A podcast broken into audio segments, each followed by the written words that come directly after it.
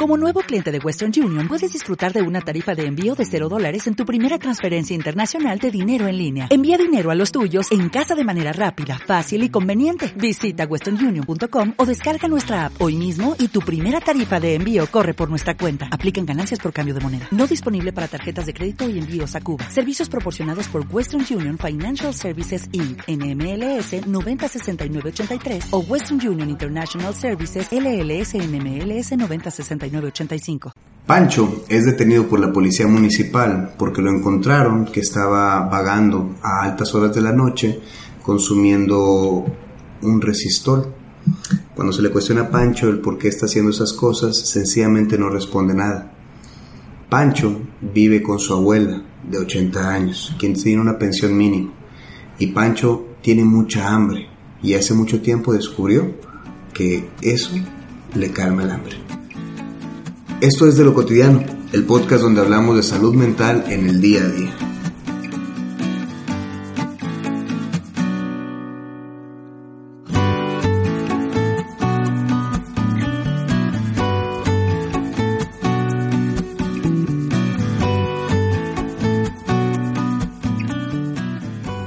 Hola, ¿qué tal? Bienvenidos a otro episodio de su podcast semanal de lo cotidiano. Hola, hola, ¿cómo están? Hola, buenas tardes, ¿cómo están? César Costa nos acompaña aquí, este, el doctor Fernando Mayesa y, su servidor David Sendejas. ¿Cómo estás, Jorge? ¿Te extrañamos? Muy bien, muy bien, pues con una pequeña afectación en mi garganta, pero bastante bien. Se te escucha Yo diría que más como Alberto Vázquez. Alberto Vázquez. Sí, pensábamos que estabas muerto. No, sospechábamos. Y por eso el tono de voz. Bueno, continuamos con un tema que había quedado pendiente, como saben, es un tema tan largo que son el uso de sustancias, el uso de drogas, por lo que decidimos hacer una segunda parte precisamente para hablar de los temas que nos habían quedado ahí sobre la mesa la, la, semana antepasada. ¿no? La semana antepasada, sí, es que era cuando estábamos tomando lo de, lo de drogas. Yo siento que es un tema muy, muy amplio. Este, decía al principio del podcast, es una, una referencia, me acuerdo mucho de un paciente que era algo parecido a eso. No sé si a ustedes les ha pasado, pero cuando conoces gente que consume, eh, que a lo mejor como que te cambia un poco la perspectiva, ¿no? De, de la persona malandra que está consumiendo. Pues mi tía no puede dejar de consumir café o cigarro y pues es mi familia y a la vuelta está Pancho que es capaz de matar a alguien por un pedazo de pegamento, ¿no? Entonces, sí, cambia mucho la perspectiva. es, como, cualquier persona, o sea, hay personas que son admirables aunque consuman y otras personas que son muy malas aunque no consuman, ¿no? Pero es una variable que interfiere mucho porque tiene que ver con el funcionamiento y el pensamiento de la persona. Una persona que consume alcohol o, pegamento es mucho más, tiende a ser más impulsivo. Yo estoy seguro que Pink Floyd no hubiese escrito esas canciones sin el LSD. Muy probablemente. Salvador Dalí hubiese pintado lo que pintó sin el efecto de alguna droga también. ¿Has visto la película de Yellow Submarine de los Beatles? No. Bueno, esa también yo no creo que se haya podido crear de otra manera que no sea a través de un estupefaciente o algo así. Y luego si nos vamos más atrás, incluso crearse algunas cosas como religiones o dioses. No sé, no sé, quizá su papel en alguna sustancia jugó ahí. Ahí hay algo bien, bien, bien impactante que hay una teoría de un investigador que se llama Terrence McKenna y él dice que el cambio evolutivo de los humanos se debió a una droga. Les explico. Hay un hongo alucinógeno que se da en el estiércol, en las sabanas africanas, donde fueron las primeras poblaciones. Okay. Entonces, él afirma que mediante la ingestión de este hongo alucinógeno eh, se generó una superconciencia, que es justamente lo que describen las personas que consumen hongos alucinógenos. Y aparte, se está descubriendo actualmente que se generan nuevos eh, eh, interacciones neuronales entonces, no tienen una... No está tan difícil creer eso, porque pues, estamos hablando de hace un millón de años, pero si nos vamos a, desde el inicio de los tiempos, el humano ha estado impregnado, sometido, fue recolector, recolectaba bellotas, recolectaba hongos, recolectaba plantas psicoactivas y ha estado en constante eh, conviviendo con, con, las plantas y con drogas. Y en general pues es una muy buena hipótesis de por qué iniciaron las religiones, ¿no? Eh, en esos estados es como para, para poder como para poder entender lo que ocurría, ¿no? Teorías como este hay varias teorías que nos hablan de por qué el hombre originó su pensamiento único. Exacto. Eh, algunos hablan de la socialización al haber un número suficiente de personas, pues te obliga a pensar más, a ser diferente. Okay. Eh, y otros, incluso hay una teoría interesante que habla de la economía eh, en, el en el hecho de cuando tenías que interaccionar con otros grupos te obligaba a comerciar, no sé, conchas con piedras y te hacía y te obligaba a pensar en grupo, que eso reforzaba una parte del pensamiento. Pero bueno, son cosas que nunca vamos a saber porque esas cosas no se quedan en los fósiles, ¿no? No hay escrito de, esas cosas. pero ya nos estamos yendo del tema, ¿no? Estamos mucho, muy del tema. Eh, teníamos tres puntos a, a, tratar o hablar esta, en esta ocasión. El primero tiene que ver con el tratamiento contra las drogas, eh, que hay muchos, algunos funcionan bien, otros no funcionan tanto, y es uno de los problemas que tenemos actualmente en salud porque hay mucha gente que tiene un consumo que podemos considerar adictos, pero no hay tantos lugares que puedan atender adecuadamente a tanta gente.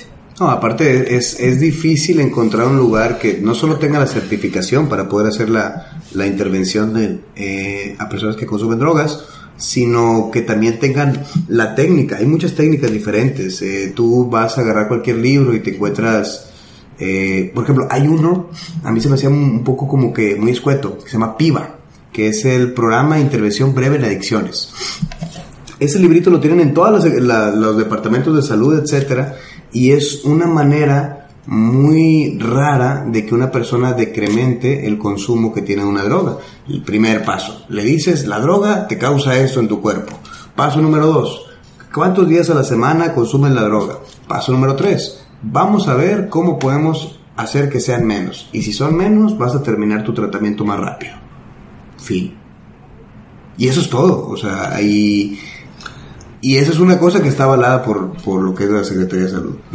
Pues sí, también hay tratamientos en los que vas suministrando la misma droga en menor cantidad y te vas llevando el paciente poco a poco. En el caso de los parches de nicotina, para dejar de eh, fumar, son unos no ha reforzado con otras terapias, ya sea psicológicas o en grupo o demás.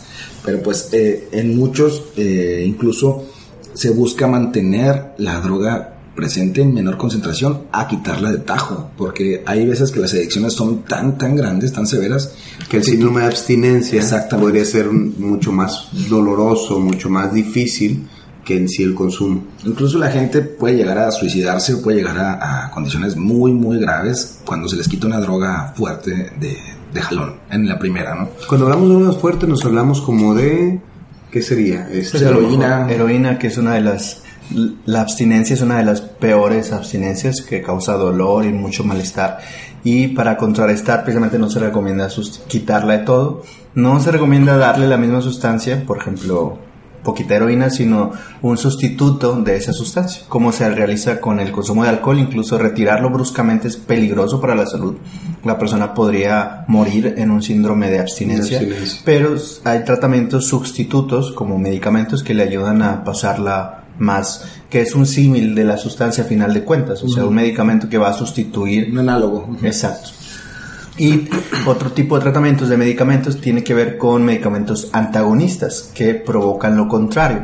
Por ejemplo, imaginemos que una droga estimula las neuronas dopaminérgicas o ciertos neurotransmisores o ciertos receptores bueno, una droga antagonista va a ir a bloquear esos receptores y va a hacer que la droga no funcione o no tenga el efecto deseado. Aún aunque la consumas, no vas a tener el efecto deseado, entonces aún consumiéndola vas a tener síntomas de abstinencia o algo así. Es más para controlar la abstinencia, es como para controlar el deseo o el craving. Para, el, craving, sí. el, craving es el deseo intenso de consumir eh, y la sustancia antagonista pues va bloqueando esos receptores. Y bueno, me gustaría comentar que justamente en esta fase de abstinencia es cuando se ocurren los peores crímenes o las peores necesidades por la droga. Justamente eh, una persona que llega a matar, que es reclutada por el narcotráfico o que es reclutada o que simplemente requiere su dosis diaria, puede matar a una persona sin problema. Puede asaltar eh, pues una joyería, puede hacer un atraco sin problema. Y en esta necesidad extrema, pues se ocurren, la gente vuelve a su estado más salvaje, me parece, ¿no? Claro. Por eso es bien importante cómo llevar a cabo eh, esta sustitución. Me sorprende la gran cantidad de centros aquí en Monterrey de, anexos que se conocen, como son casas donde meten adictos o personas con una adicción y se le retira totalmente y obviamente el malestar que genera no solamente hace que los, este tipo de tratamientos no funcionen, sino que la gente los aborrezca. De que decía, no me vuelvo a parar en este tipo de lugares porque me voy a sentir muy mal. Y es increíble porque la gente tiende a buscar en algún momento de, desolación o de, conciencia, de no, si me voy a internar, toca en un lugar así, los golpean, los maltratan, los hacen menos, los humillan y es como jamás esa motivación que existía de cura se, desaparece. incluso hay algunos centros de rehabilitación que pues son bastante malos, que incluso son, se pueden incluso eh, reclutar en grupos de narcotráfico, ¿no? En mi ciudad natal, en Ciudad Juárez, hubo masacres terribles, llegaron a matar 12, 14 personas que estaban en un centro de rehabilitación porque pues prácticamente ese no era un centro, ahí era como... De recolección. Exacto, ¿no? Entonces... Eh, Recolectabas gente, información y... Sí, pues era gente que ya caía en drogas, que eran consumidor activo y los tenían vendiendo al minoreo. Entonces, este, pues llegaban y arrasaban con todo. Entonces, sí hay que también eh, tener mucho cuidado qué tipo de centro es, eh, la certificación es el hecho que sea público o que sea eh, una AC, eh, no siempre es así. Y, evidentemente no son todos, todos no son, todos los centros no son iguales, pero alguien normal entre comillas que no tiene conocimiento de medicina o de psicología no va a saber diferenciar cuál centro funciona y a veces tiene que ver con el costo. Por eso nosotros, bueno, en nuestro caso en el hospital, siempre recomendamos los que son del gobierno, porque no solamente por la seguridad de esto que estamos mencionando, sino porque también se ha visto que el método que utilizan es el mejor, en el sentido de que es el que provoca más, eh, no sé, curaciones de adicción. Son el estado 6, aquí en Nuevo 6, que son embalados por el gobierno, y todos los demás que ustedes ven, no lo son. Y es increíble porque uno va a un, a un anexo, a unas celdas o algo, y afuera están ofreciendo todos esos que no son. Y, y, la gente desesperada dice, ah, no, es este el bueno. ¿Y, y qué opinan, por, bueno, eh, qué opinan, por ejemplo, de los grupos eh, de intervención o algo más light? Porque estos que estamos hablando eh, me parece que son para casos más extremos de Bueno, me, me, ha tocado que papás meten a un jovencito porque consume marihuana o por pues sospechan que consumen Exactamente. En, Estados Unidos y, lo insertan en lugar de esos. En Estados Unidos abrieron un centro de readaptación para los gamers. O sea, gente que es adicta a los, videojuegos, ahí les van poco a poco quitando esa, comillas, adicción a, los videojuegos. Pero mencionaba las intervenciones, ¿no? Sí. Las intervenciones son, no sé, es como hacerle ver a la persona toda la problemática. Cinco o seis personas nos juntamos y hacemos... Eh, no sé, se me hace algo como en, en los centros de, autorizados del gobierno utilizan algo que se llama entrevista motivacional. Como su nombre lo dice, pues es como motivar a la gente y es hacerle ver aspectos positivos de su vida o aspectos positivos que tendría sin la sustancia. Que al momento de hacerle preguntas, tú preguntas por la excepción, por ejemplo, es qué días no consumes, no, pues no consumo cuando voy con mi familia. Ah, eres una persona que quiere mucho a su familia. Entonces, esa entrevista funciona de cierta manera para enfocar a ver los lados buenos de la gente para incrementarlo. Y esto que mencionas también es como darle cierta conciencia de enfermedad a la persona, que, hay un, que, hay un, problema, porque los centros de este tipo que funcionan mejor son los voluntarios, son los que la gente va y dice yo quiero mejorar. Hay dos, hay dos conceptos que yo, yo creo que son buenos dentro de, de lo que estamos hablando, eh, que dependen y uno sí tiene que tener como que el, el buen tantiómetro para decidir cuál utilizar. Una cosa es la conciencia de síntoma, o sea, crear conciencia de síntoma y otra cosa es la externalización del síntoma. Si una familia viene y te dice, no sé qué es lo que pasa, es que desde que está tomando peleamos mucho, entonces tú haces conciencia de síntoma en esa familia o en esa persona para que se dé cuenta, este síntoma que es el alcohol es algo que está trayendo muchas cosas, eso es hacer conciencia de síntoma. Una cosa diferente, la externalización del problema es cuando el, el problema o el consumo no es la causa de todos los males, sino es otra cosa que, que se agarra del consumo. O sea, el problema es que tienes depresión y estás tomando. Entonces, ahí haces externalización del problema, le quitas la palabra adicción al problema y ya trabajas con lo que es la depresión. Son como que dos enfoques. Uno, le, da, le dejas muy claro que el problema es la adicción y otro es, vamos a ver esta otra cosa y eso que llamas tu adicción no es lo importante. Sí. O sea, son como, como dos cosas, dos, dos enfoques diferentes de dónde llegar. Claro. Y al final de cuentas, el depende de la modalidad de tratamiento que, quieran llevar. Por ejemplo, la eh, conciencia de enfermedad es más como para el tratamiento individual. Así es. Y la externalización del, del problema tiene que ver más como el manejo de, de un problema de la familia, ¿no? Es como no vas a internar al chavito que usa marihuana porque no es el causante de los problemas, el causante es la familia. Exacto. Pero pues depende del sapo la pedrada, ¿no? Lo que queramos hacer. Pues sí. Muy bien. si quieren, eh, también hay otro tema importante aquí en el podcast. Antes, eh, dime, dime. Es que creo que llevamos a brincar el tema nada más quisiera, eh, ¿qué opinan ustedes de estos grupos que son como Alcohólicos Anónimos, eh, mentirosos anónimos, neuróticos anónimos, este, dragones, anónimos. Yo, tengo una, una, experiencia, bueno, positiva eh, en mi círculo cercano que funcionó bastante bien. David. Sí. aparte de David, él, entró a este Vanidosos Anónimos. Vanidosos Anónimos, sí. No, este, de Alcohólicos Anónimos, em, eh, mi papá estuvo unos años en Alcohólicos Anónimos y mejoró bastante la situación de la familia. Realmente yo creo que eh, le atribuyo a, esa decisión una de las más importantes para que la familia eh, siguiera unida y creciera en muchos sentidos, ¿no? Entonces, eh, no conozco a detalle cuál es el mecanismo, lo que sí sé es que todo mundo comparte sus experiencias, lo mal que le fue, y ellos hablan como de tocar fondo, ¿no? De una señora que su hijo se le suicidó porque no le compró sus tenis que él quería. Y de otro que chocó a una familia y la mató. Y, cada quien expone lo que le fue y cuándo tocó fondo. Eh, ahí hay unos grupos anexos, alcohólicos anónimos, que se llaman y Entonces, eh, todo empezó, eh, mi mamá buscó atención y luego después fue mi papá, que él creía que no tenía ningún problema, pero la familia eh, soporta, soportó que sí, pues hay un problema. Y él, eh, yo creo que en un, en un, lapso de un año, creo que fue una transición y se vio una mejoría bastante, bastante importante. Entonces, a mí me parece que eh, el método es fuerte, se dicen de mentadas de madre, lo que quieras y haz para arriba, pero en sí yo vi que generan como una hermandad ahí adentro. Algunas teorías de, de por qué funcionan estos grupos es que ocurre como una sustitución de, la, de, lo que la gente obtiene de la sustancia. Cuando alguien toma alcohol, se, junta en grupo, se siente bien estar en grupo. Y lo desinhibes. Y, toman, toman mucho café también. Sí, ah, y, hay algunos cigarros y comida.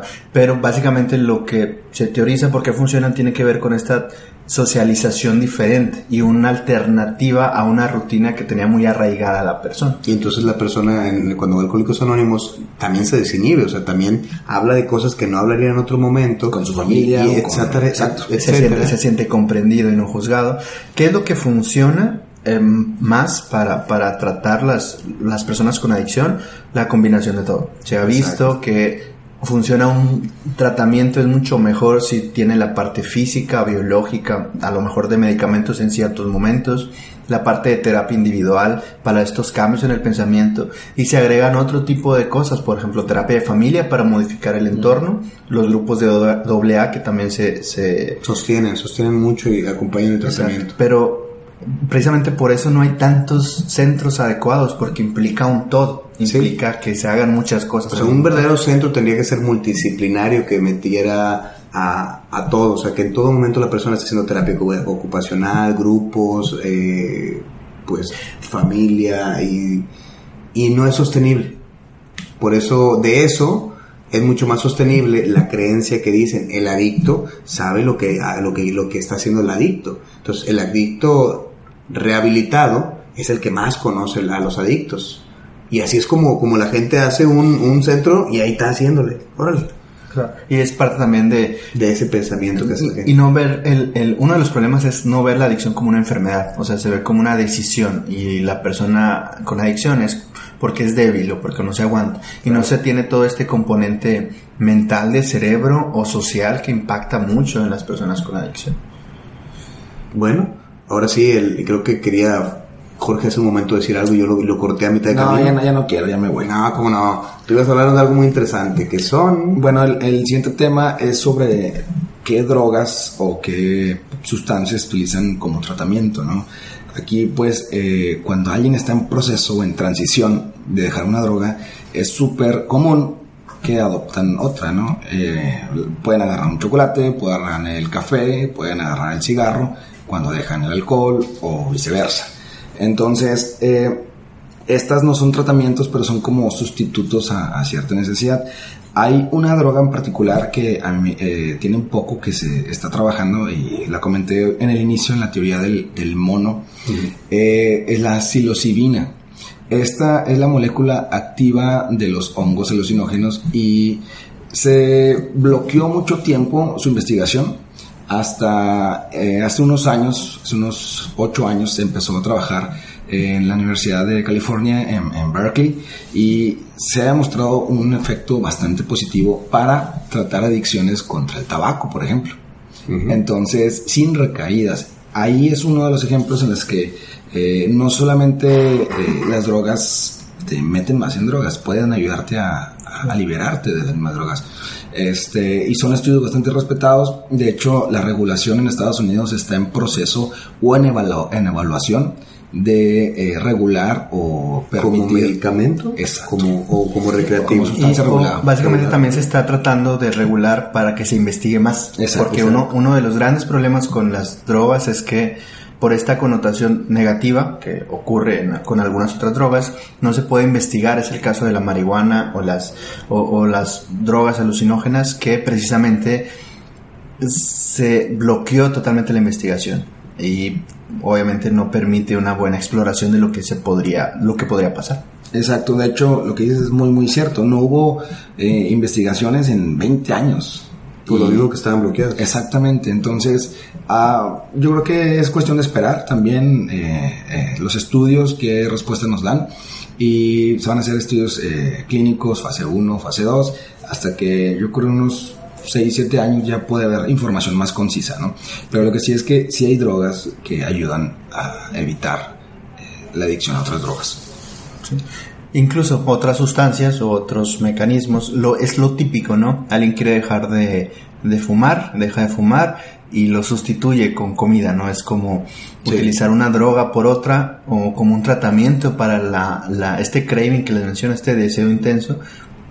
Y hay que ver que no salga peor el remedio que la enfermedad, ¿no? Sí, porque por ejemplo hay mucha gente que empieza a tomar alcohol pensando que que quiere dejar de fumar, porque ah, me recuerdo mucho, yo estoy ahorita luchando por dejar de fumar, cabe mencionar, y qué cosa más horrible es. Pero me, acuerdo mucho haber escuchado a una persona una vez que decía, tengo tres años sin fumar, salud, y levantó una, una cheve, y de hace tres años ha estado tomando como, no tiene una idea. O sea, realmente sí puedes llegar a tener el error de sustituir una sustancia con otra. Y pues hablando también de esto de las drogas que como tratamiento, ya ven que está de moda, ¿cómo se llama estas gotitas mágicas? Que psicólogos, nutriólogos y todos te están diciendo las... las el CBD. El CBD que está de moda. Y... Yo, yo dudo que todas las que venden sea real, o sea, no. Yo creo que es así como los homeópatas. Está como inundado, no, no sé qué tan. O, sea, debe, es el acceso debe de haber algunas que son. En, México, según entiendo, la regulación está en trámite. En Estados Unidos está muy, muy diversificada la, comercialización. En Nevada, en California, Oregon. Y lo que hay en México, según eh, sé, se importa. Pero tanto, o sea, en todas partes se pues, consigue y pues sí, incluso la, fuman, se le pone abajo la lengua, etcétera, ayuda mucho en enfermedades eh, reumáticas, eh, eh, Parkinson, o simplemente para relajarte. Y yo he escuchado gente que dice, nunca había dormido tan bien en mi vida hasta que probé el CBD. Cabe mencionar que es la molécula que da el para abajo de la marihuana. El otro es el THC. El THC es el que te la legislación. Exacto, el THC es el que te pone a filosofar o a, reírte. Entonces, eh, estos gotas o estos productos deben tener una baja concentración, me parece que es menos del 1% de THC para que puedan ser eh, liberados o, o, comercializados. En México lo que se está regulando justamente es que se use el CBD con fines terapéuticos. Hay un caso particular, eh, de hecho inició aquí en Monterrey. De un niño, ¿no? De una niña. El papá sacó un amparo para que la niña pudiera, consumir eh, CBD para unas eh, epilepsias bastante drásticas. Incontrolables, no tenía. Tenía 40 episodios de convulsión y de, epilepsia al día y ahora con el CBD tiene 5, una cosa así. Entonces, sí funciona. El punto es usarlo para todo el punto de usarlo para de rutina antes de dormir o para cualquiera de tus asuntos. Eh, yo creo que es una buena herramienta, yo creo que es algo importante y tomarlo con la medida. Es que a lo mejor es eso, tomarlo la medida, porque por ejemplo yo he escuchado, o sea, hay clínicos ahorita, y tal vez no tan lejos de este edificio, que ahora yo para hacerte clínica, yo ser tu psicólogo, yo te, te estoy dando eso. Fui a tu psicólogo. Y pues yo creo que es muy parecido a lo que pasó en su momento con las flores de Bach. Y yo, yo, creo que es muy pronto para, para, para juzgar. Para arriesgarse a hacer algo. O sea, son relativamente recientes. No sabemos qué va a suceder, no sabemos qué va a pasar. Yo creo que el tiempo lo dirá. Eh, yo no estoy a no yo no estoy a favor que se utilice así a, a, diestra y siniestra. Exacto, como está haciendo ahorita. Seguramente tiene sus efectos y sus beneficios. No olvidemos que en otros momentos de la historia eh, se utilizaban sustancias que pues no no no lo que ofrecían simplemente no, no era como tal justamente en ese punto está la importancia de la regulación. Porque la regulación te va a permitir eh, designar a qué tipo de enfermedades o en qué condiciones se va a usar el producto. Ahorita como no existe, la gente se lo pone para, todo, para todo. Tómate uno antes de presentar un examen. Pues, o sea, la gente lo va a usar en lo que se le ocurra, ¿no? No hay una indicación, no hay eh, forma de consumirlo adecuadamente. Si la molécula estuviese regulada, pues ya hay un, un, listado de enfermedades en concentraciones con calidad que se debe utilizar. Hoy te comentabas, no todo lo importado es. Totalmente. ¿Cómo sabes que no es? ¿Cómo sabes que no le agregan otra molécula? así es. Era como los, los uh, que eran antiinflamatorios naturales y cuando se estudiaba se descubría que tenía esteroides. Precisamente por eso funcionaban tan bien porque pues tenía ahí el medicamento que te iba a bajar, pero pues no, y, también ahí viene algo interesante, ¿no? Que le dice la gente, bueno, yo no la importo, yo eh, cultivo marihuana y hago un macerado, hago una extracción en aceite. De moléculas, Pero la gente pues no tiene idea de las extracciones, no puedes traerte una fracción más alta de THC en lugar de la de CBD y luego no, es que tienes que derretir medio kilo de marihuana con 8 barras de mantequilla y hay unas eh, recetas bastante raras yo nunca he hecho, por cierto. Pero eh, conoces la, fórmula muy Mira, eh, me, son dos de azúcar por una de harina. no, eh, sí hay mucha eh, culto, mucho mito y la gente lo hace. Entonces, hasta no tener bien estandarizado esto, la gente va a seguir explorando a como Dios le va a entender. Y, y es ahí lo que importa de tener la regulación, aparte de toda la recaudación fiscal que estamos perdiendo. Sí, bueno, que esta es la parte social y macroeconómica que, que siempre entra. Que vamos allá. Jorge está con nosotros, lo agradecemos. Se nos va el dinero, hombre. Así es. Pero esto me lleva al tercer y último punto que queríamos tratar aquí. ¿Por qué esa necesidad del ser humano de encontrar algo que lo haga sentirse bien? Sí, es, lo encontramos en muchos sentidos, lo encontramos a través de las drogas, por ejemplo, del alcohol, por ejemplo, de la comida, por ejemplo, y es como un continuo buscar y buscar, buscar algo que me haga más, más, más, quiero más. Es como, un estado, es como un estado de insatisfacción. Es como eh, nunca suficiente para mí de la teoría de y, y, lo vemos incluso desde el aspecto médico, o sea, quiero la mejor tipo de insulina que me va a cambiar esto. Yo, ¿no sería mejor desde el inicio que no necesitaras insulina?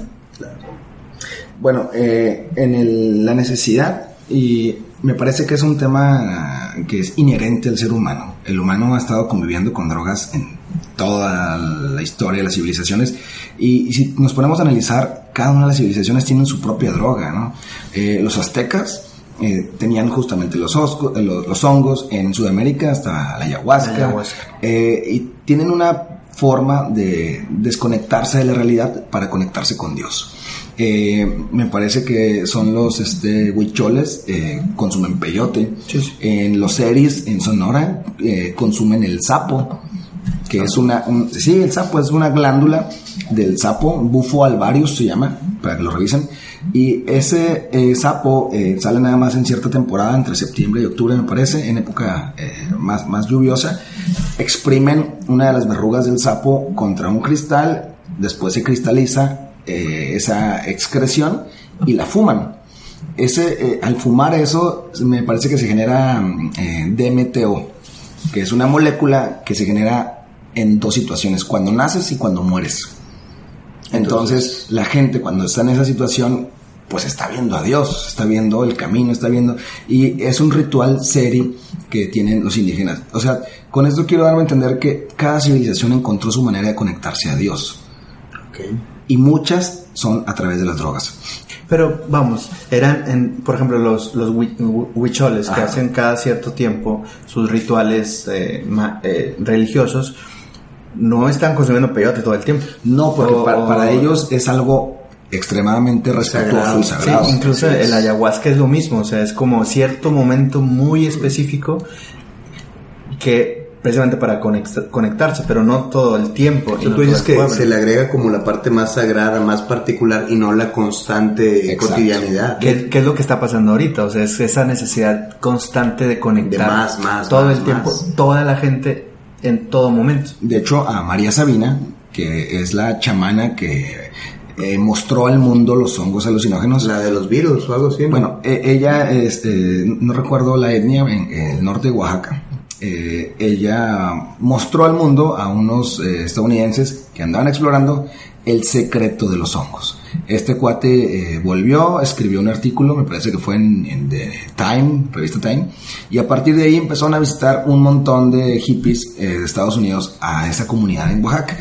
La comunidad indígena veía a María Sabina como la traidora, como la que reveló el secreto y ellos era algo muy muy importante. Imagínate que tú tengas la conexión con Dios a tu Dios. Comercializando. exacto, entonces eh, le dio dos giros al, pueblo, ¿no? Por un lado, pues, les fue bien en sentido económico y por otro, pues perdieron, su exclusividad de esa ruta para llegar a Dios, exacto. Entonces, como decir lo que es los ingredientes de la receta secreta de, pues no sé, eh, los, los, hongos alucinógenos están en todo el mundo, ¿no? Eh, lo interesante aquí es que solamente en estas comunidades eh, pues se ha visto un consumo ritualístico para hacer esto, ¿no? De hecho, tienen una serie de rezos en los que ellos están consumiendo y consumiendo y duran horas y horas y horas. Este, ellos incluso creen que son hombre y mujer, los consumen en pares y duran un montón de tiempo haciendo eh, alabanzas y oraciones y es algo extremadamente religioso o, es un ritual. Entonces, eh, pues no sé, o sea, me parece que simplemente fue la quien liberó eh, esta información o este beneficio, como lo quieran ver, y pues se perdió el respeto de su comunidad. Hay un, hay un libro de, de Castañeda, de Carlos Castañeda, que se llama Las enseñanzas de Don Juan, no sé si lo, han leído. No. Pero habla de, de, eso, de un, de un chamán este, oaxaqueño, que entonces él consumía peyote y durante el libro va enseñándole, ese Don Juan, a, a Castañeda cómo lo consumían y le da un toque este, así como que sumamente esotérico, el, el humito. Pensé que le daba un toque a la droga. De, del humito, no, no, le ah. enseña a hacer su mito y me, acordé porque agarraba, buscaba la parte masculina y la femenina y los que los consumían pares y todo eso, que, que es lo que tú decías, Jorge. Este... Pero es, precisamente el hecho de cuando lo sagrado se hace cotidiano, pierde lo sagrado. Sí. Pues sí, eh, pues sí, totalmente, ¿no? Eh, hay, hay, gente que consume drogas y busca una razón de consumir drogas. Yo he sabido de gente que dice, quiero eh, explorar esto en el viaje de las drogas. Lo usan como entre recreativo y funcional o voy a aprender algo.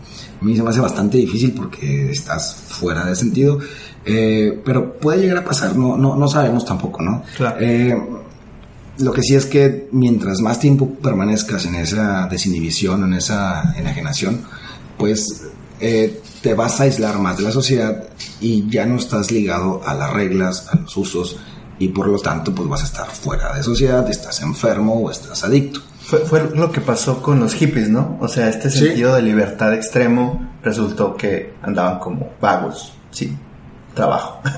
Pues sí. Que luego criaron hijos sin, sin poner límites, súper laxos que le dicen los, los familiares y trajo consecuencias. Y así diferentes generaciones que supuestamente hasta la fecha estamos pagando. Pero no sé, yo creo que es tema polémico por el simple sencillo hecho de que entra la moral de la gente que dirá y que si consumes esto tiene ciertas consecuencias. Eh, y eso es lo que hace que no se pueda hacer de manera objetiva acercarse a lo que es el consumo o acercarse a los resultados o los beneficios que puede tener. Pero no sé qué opinan ustedes. Pues yo soy un poco eh, abierto a la percepción de eh, analizar el consumo de drogas. aquellas que por la cuestión molecular o la cuestión de una posible adicción eh, estén salvas o estén seguras. Eh, no es algo que se pueda recomendar en absoluto, pero hace 200 años estaba prohibido el té, el té de mesa, ¿no? Hace 100 años estaba prohibido el alcohol y así no la llevamos. Entonces, eh, no me parece que sea algo digno de estar eh, buscando drogas duras y crack, obviamente, ¿no? Eh, lo que sí es que creo que como humanos y como científicos y como sociedad nos falta mucho por aprender todavía. Y hay moléculas allá afuera, muchas presentes en las drogas, que nos pueden generar eh, beneficios a la sociedad. Así lo voy a dejar nada más, sin meterme en detalles. obviamente las, eh, las desventajas o los efectos nocivos pueden llegar a ser más, pero ahí es donde entra la ciencia, donde aísla cierta fracción, como en el caso del CBD, y como ha pasado con muchos analgésicos, que no te pueden amputar una pierna, no te pueden generar una cirugía, sino es por ciertos analgésicos de cierta droga. Y pues bueno, creo que nos falta también mucho por eh, tomar beneficio de ciertas drogas. Hasta ahí. Pues yo creo que está David, un comentario final antes de... Sí, Pancho, si escuchas esto, no vayas a tergiversar lo que se está diciendo para convencer a tu mamá o a tu maestra de que tú consumir marihuana todos los días está bien. Y no, lo hagas de esa manera. No le hagan al pegamento porque destruye literalmente el Destruye por completo todo. El, tema que decía al principio, ese, ese Pancho, este, realmente sí fue alguien conocido y, yo me acuerdo que él sí tenía muy presente que dejaba de tener hambre al momento de, consumir. Y es como una, una línea que decías tú, ah, caray, pero ojalá no tuviera hambre el hombre. Pero Pancho, hay muchas formas que se pueden hacer. O sea, realmente si escuchas esto, considera bien las cosas. Salvemos a Pancho. Salvemos a Pancho. Hashtag. Yo sigo en mi postura ultra conservadora. Me toca ver los casos más eh, feos, eh, la, psicosis, la violencia, la agresión de una de un Pancho de turno que llega con su deterioro cognitivo sumamente importante y hemos estado sin drogas y podemos funcionar sin drogas. Obviamente no tenemos que seguir explorando, pero dejemos que otros exploren, no nosotros. Exactamente. Y ya que se encuentren los beneficios, pues sí, totalmente. Y bueno, con esto terminamos este episodio, muy enriquecedor como siempre. Un poquito más largo de lo normal. Y ah. realmente les agradecemos que nos acompañen. Síganos en las redes sociales. Ahí está en Consique, en Facebook. Alberto Vázquez, sí, para servir. Muchas gracias. Nos veremos la próxima semana. Hasta luego.